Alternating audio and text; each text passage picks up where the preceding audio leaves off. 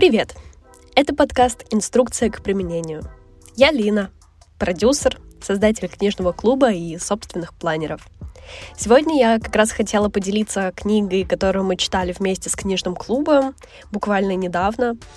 А, она называется «Скрытые мотивы». Вообще немножечко расскажу про наш книжный клуб, потому что с удовольствием вас туда приглашаю. Мы выбираем совместно литературу, голосуем, устраиваем опросы. В процессе чтения делимся мыслями, инсайтами и в конце устраиваем зум-созвон, по окончанию книги, где делим ее на части, ну, такой небольшой пересказ с упоминанием понравившихся цитат и оцениваем общее впечатление от книжки. А потом просто душевно разговариваем и классно проводим время. Так что с удовольствием приглашаю вас читать вместе. У нас классно. А теперь перейдем к книге. Скрытые мотивы. Она разделена на три больших составляющих, то есть три мотива, которые сегодня я немного хочу разобрать. Не буду прям подробно, чтобы вы все-таки сами почитали, какую-то часть я опустила, и поделюсь только то, что мне действительно откликнулось и супер заинтересовало. Мы зависим от общественного внимания и мнения. Это кажется совершенно неудивительно. И с чем это связано? Оказывается, что истоки у этого были еще много лет назад, когда было распространено изгнание. И вот это вот изгнание из общества, оно было равноценно смерти. И, естественно, человек как социальное существо очень боялся вот этого одиночества и потерянности, какой-то отстраненности от всего мира. Поэтому общественное мнение на нас оказывает очень большое впечатление. Например, мрачное настроение часто возникает после того, как мы несколько дней проводим дома, никуда не выходим, ни с кем не общаемся. Продуктивность страдает до тех пор, пока мы не выйдем из дома. То есть, когда мы очень долго находимся в одиночестве, у нас спадают все факторы эффективности и продуктивности в жизни. И для того, чтобы это изменить, нужно чуть-чуть социализироваться, то есть выйти там на тренировку, на прогулку, позвонить друзьям, встретиться с людьми и плавно переходим к первому мотиву. Как и во многих книжках, это, конечно же, отношения. И отношения могут принести нам огромное счастье, и они же могут повлиять на ощущение бессмысленности жизни. К сожалению, да, это как две стороны одной медали. А на бессмысленность жизни они могут повлиять, например, когда заканчиваются или когда умирает кто-то из близких людей. И отношения здесь рассматриваются не всегда как э, любовные, как партнеры, а могут быть просто отношения между друзьями. А рассмотрим вообще разные контексты, просто взаимоотношений между людьми. Мне понравился один эксперимент, где было четыре девушки, три из которых приходили на лекции в университете они появлялись с разной периодичностью. То есть одна часто, другая реже, третья пару раз приходила. В конце этого эксперимента нескольким парням из группы показали их фотографии и задали вопрос, кто им из них больше нравится. И на удивление, по результатам опроса выиграла девушка, которая чаще всего появлялась в их поле зрения. И, собственно, автор делает вывод о том, что если хочется заинтересовать кого-то собственной персоной, то просто дайте возможность ему чаще вас видеть. На самом деле это правда так работает. Мы даже в книжном клубе это обсуждали, что чем больше ты появляешься на глазах, тем больше ты влюбляешься в этого человека. Ну, не всегда это какой-то подтекст имеет, но просто тебе больше нравится этот человек. Чем чаще вы видитесь, например, или проводите время вместе, тем вы как будто ближе становитесь друг к другу. Также рассмотрим тот факт, что мы часто обращаемся к мнению других людей. Нас оно заботит и интересует. Когда нам не хватает информации или мы не знаем, как поступить, мы спрашиваем это у окружающих, подсматривая, как справлялись они. То есть мы полагаемся на других как на источник информации, который помогает ускорить процесс принятия решения. Например, они же могут это сделать, опираясь на собственный опыт или какие-то знания полученные. И когда правильное решение для нас очевидно, то есть мы сами уже знаем, как нужно поступить, к сожалению, все равно склонны подчиняться мнению группы. Даже если оно совершенно неверное и мы просто становимся жертвами давления со стороны окружающих. Нас вообще притягивают люди, с которыми мы в чем-то похожи. Даже если это сходство только внешнее. Все наши друзья в основном имеют либо общие интересы, либо какой-то одинаковый опыт с нами. И естественно, что нас что-то свело вместе. То есть мы изначально нашли какую-то почву для вот этого общения и построения дальнейших связей. И это так интересно, потому что раньше никогда никогда не задумывалась о том, почему мы сходимся с людьми. И на самом деле, наверное, можно общаться с любым человеком. У вас в любом случае найдется что-то общее и интересное. Просто вы можете не сходиться по характеру или по какому-то поведению, но в целом весь мир открыт. Что касается деятельности, часто ходит миф о том, что мы ищем тот самый голубой океан, что расшифровывается как бы дело, где нет конкуренции совсем. То есть мы будем основателями, родоначальниками, э, придумаем что-то новое, создадим и будем классно, продуктивно заниматься и развивать это. Но на самом деле мы, оказывается, не хотим быть единственными в своей деятельности. Но если слишком многие это заприметили, то тогда у нас возникает обратная реакция, и мы уже не настолько заинтересованы в данной деятельности или в данной продукции, неважно, чего это касается. Вообще рассмотрим источники счастья. По опросу, что самое удивительное, они выявили шесть критериев счастья, это зеленая местность, то есть люди, которые живут рядом с парками, поддерживаю, потому что обожаю, например, прогулки. Второе — это учиться чему-то новому, тоже абсолютно согласна. Обожаю книжки, э, и пробовать новые какие-то увлечения, хобби, путешествия. Все можно туда отнести. Третье — жизненные цели. А если заодно вам удастся помочь кому-то еще, то это как бы двойной профит. И жизненные цели действительно очень важный фактор. Мы его обсуждали еще в книге «Скажи жизни да». Там как раз это вот красной нитью через всю книгу проносится о том, что нужно иметь какие-то цели на жизнь, и тебя это будет подталкивать двигаться ежедневно. Четвертый критерий счастья — это любимая работа и хобби. Ну, там чтение, спорт, рисование, готовка, прогулки, вообще все что угодно, все, что нравится. Пятое — это мироощущение психологии есть такая триада счастья.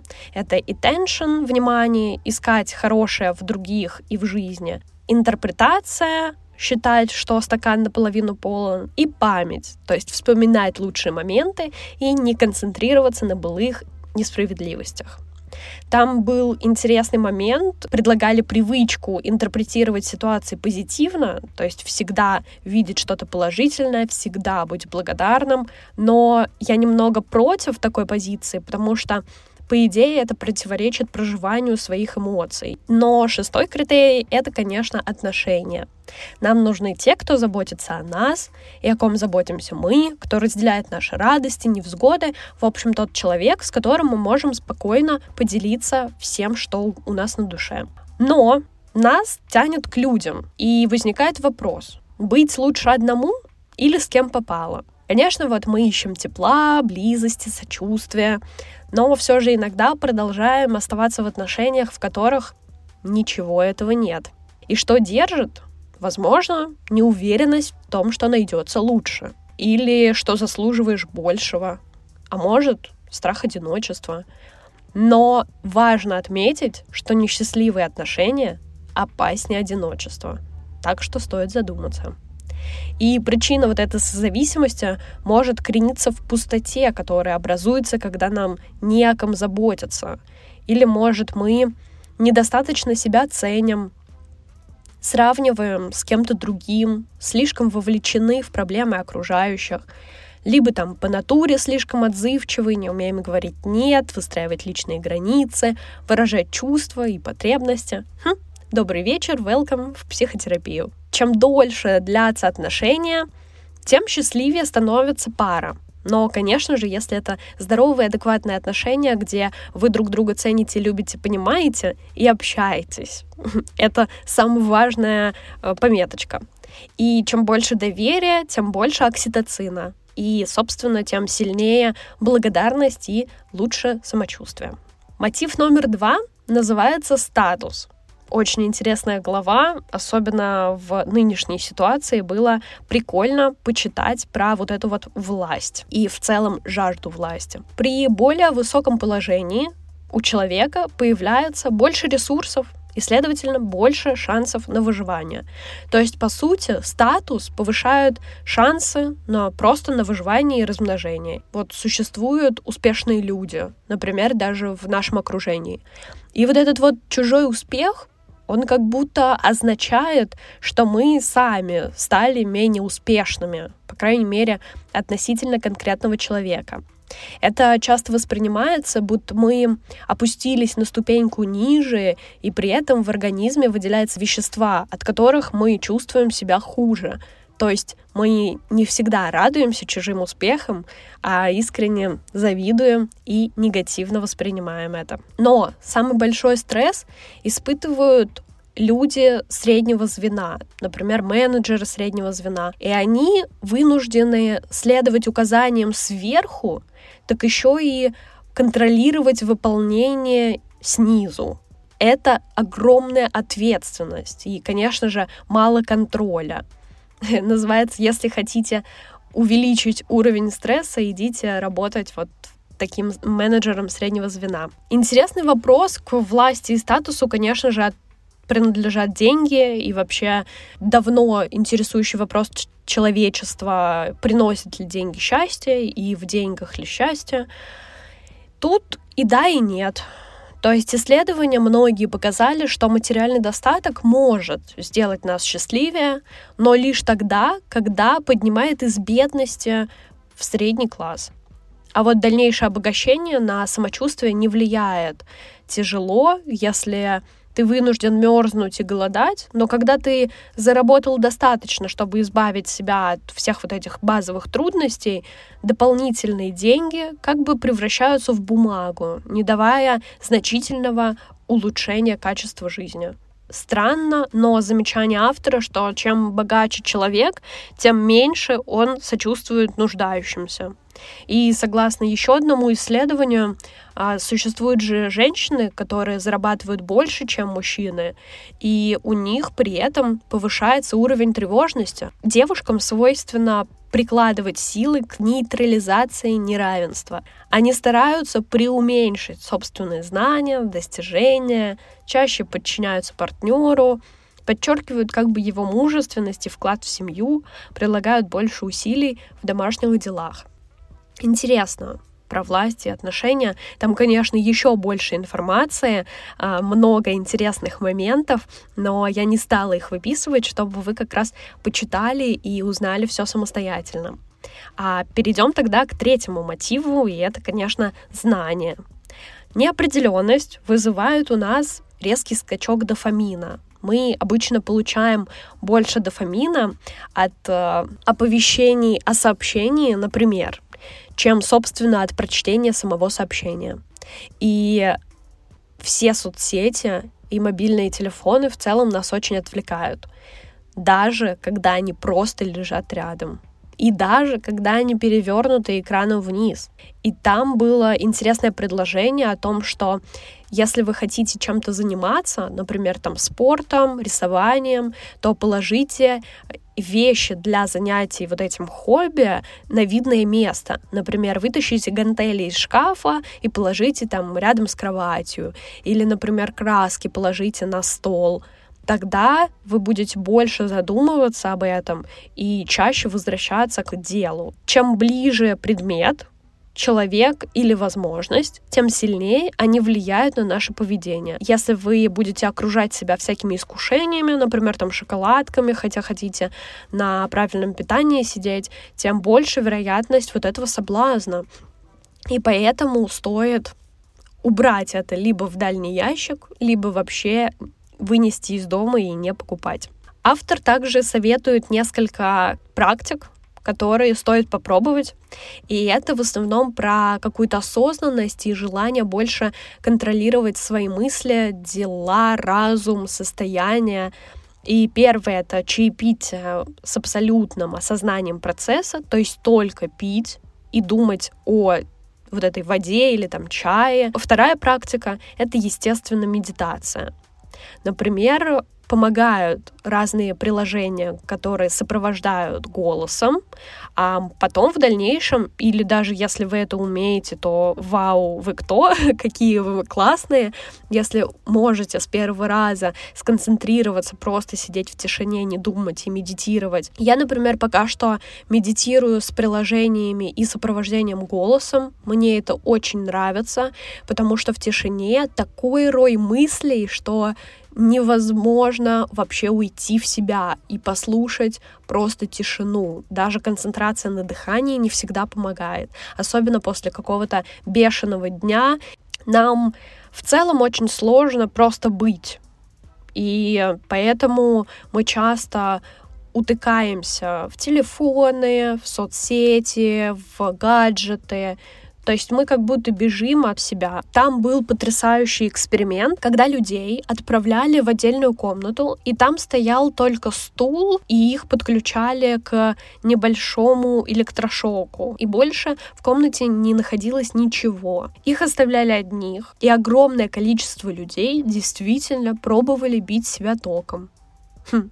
Как в конце они рассказывают, кому-то просто было интересно, а кому-то было скучно. И вот это вот скучно у нас действительно часто проявляются. То есть многие люди выберут любое занятие, даже неприятное, вместо погружения в себя. Они не могли находиться вот в этой тишине, смотреть вокруг, не думать ни о чем или думать. Их это пугало, напрягало и, естественно, выводило из себя. Вот это развлечение электрошокера помогало им хотя бы чем-то заниматься и занимать собственный разум. Это были все мотивы, о которых я хотела рассказать. Конечно, больше информации в книге «Скрытые мотивы». На самом деле она очень маленькая, ее можно прочитать за пару дней буквально. Хорошее чтиво для большей осознанности, погружения в мотивацию и работу мозга. Правда, рекомендую. Не сказать, что это 10 из 10, но книга хорошая. Применить какие-то практики, да, а, они вот снова возвращаются, потому что ты как бы про них слышал, знал, да, как медитация, но моментами не делал. А вот лучше это ввести в ежедневную рутину. Спасибо вам большое за прослушивание. Очень рада, что были со мной. Еще раз скажу, что приходите читать вместе в мой книжный клуб. Вся информация под этим выпуском и также другие рекомендации на тему этой книги также в описании. Ставьте оценки подкасту, где вы его слушаете. Пишите комментарии, всегда буду рада обратной связи. А также подписывайтесь на мой телеграм-канал, где я публикую больше личной информации. До следующего выпуска и пока-пока.